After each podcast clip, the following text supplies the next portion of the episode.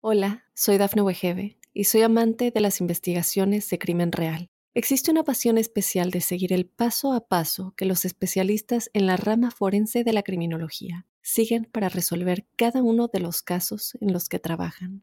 Si tú, como yo, eres una de las personas que encuentran fascinante escuchar este tipo de investigaciones, te invito a escuchar el podcast Trazos Criminales con la experta en perfilación criminal, Laura Quiñones Orquiza en tu plataforma de audio favorita. A los Piscis quiero comentarles que en el mundo astrológico venir a la vida bajo esta eh, parte del zodíaco hace entrever que nacen con esa necesidad de servir, de dar, de ser fuente, referente para otros. Y en donde lo mágico, lo sutil, lo intangible, lo invisible pretende ser parte de una constante. Pues sucede que por ahora los dos astros del sacerdocio, Júpiter y Neptuno, avanzan por su signo, como si tuvieran el éxito de su lado, las puertas abiertas hacia todo lo que significa progreso, crecimiento y especialmente plenitud del alma, eh, como cuando uno siente colmados sus cántaros y no necesita nada más porque de lo sutil encuentra el cauce de la plenitud verdadera.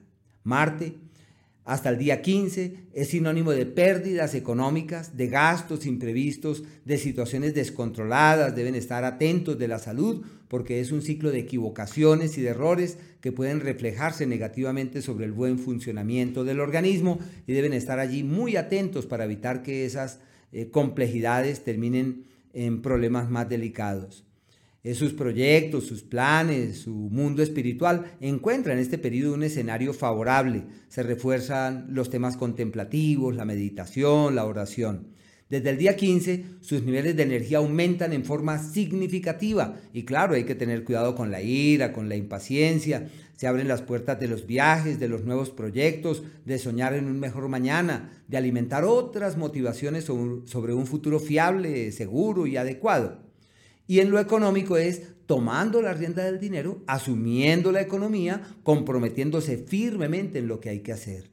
Hasta el día 5, tiempo de conflictos en el amor, de dificultades de coincidencia, la persona que llega, eso no tiene mucho futuro, esa relación. Y desde el 5, Venus entra en Pisces como si su magia saliera a relucir, como si sus encantos se evidenciaran en los hechos, como si la suerte y la fortuna estuvieran de su lado. Todo fluye de manera amable y apacible, se sienten retados, exigidos, tiempo ideal para aprender y conocer nuevas cosas. Mercurio hasta el día 11 en el eje del dinero, sinónimo de las buenas inversiones, de las buenas decisiones, de valorar otras opciones para conseguir la platica y de encontrar también la senda para mirar hacia otros horizontes.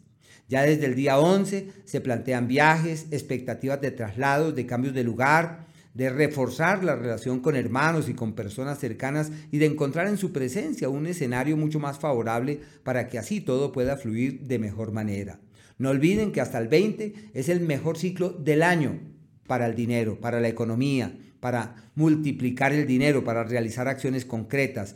Es también un asidero de una nueva oportunidad de trabajo, de contemplar eh, la presencia de un escenario absolutamente favorecedor para reorientar los, los esfuerzos laboralmente hablando y para darse cuenta que la independencia es un camino y todo lo que se haga para cambiar la historia en lo económico funciona eh, maravillosamente bien. Desde el día 20 eh, entran en un entorno que refuerza la capacitación, el estudio, también el éxito en las actividades relacionadas con su trabajo y deben estar pendientes de los cambios que puedan hacerse manifiestos en ese sentido.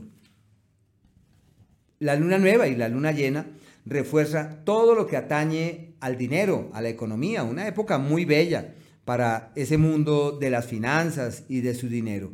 Los días difíciles del año son aquellos que parten del 23, muy temprano de madrugada, abarca todo el 24, como los dos días más complicados del mes, y es un ciclo en donde el amor que llega no, no tiene mucho futuro, hay crisis con los seres queridos, dificultades de coincidencia con ellos.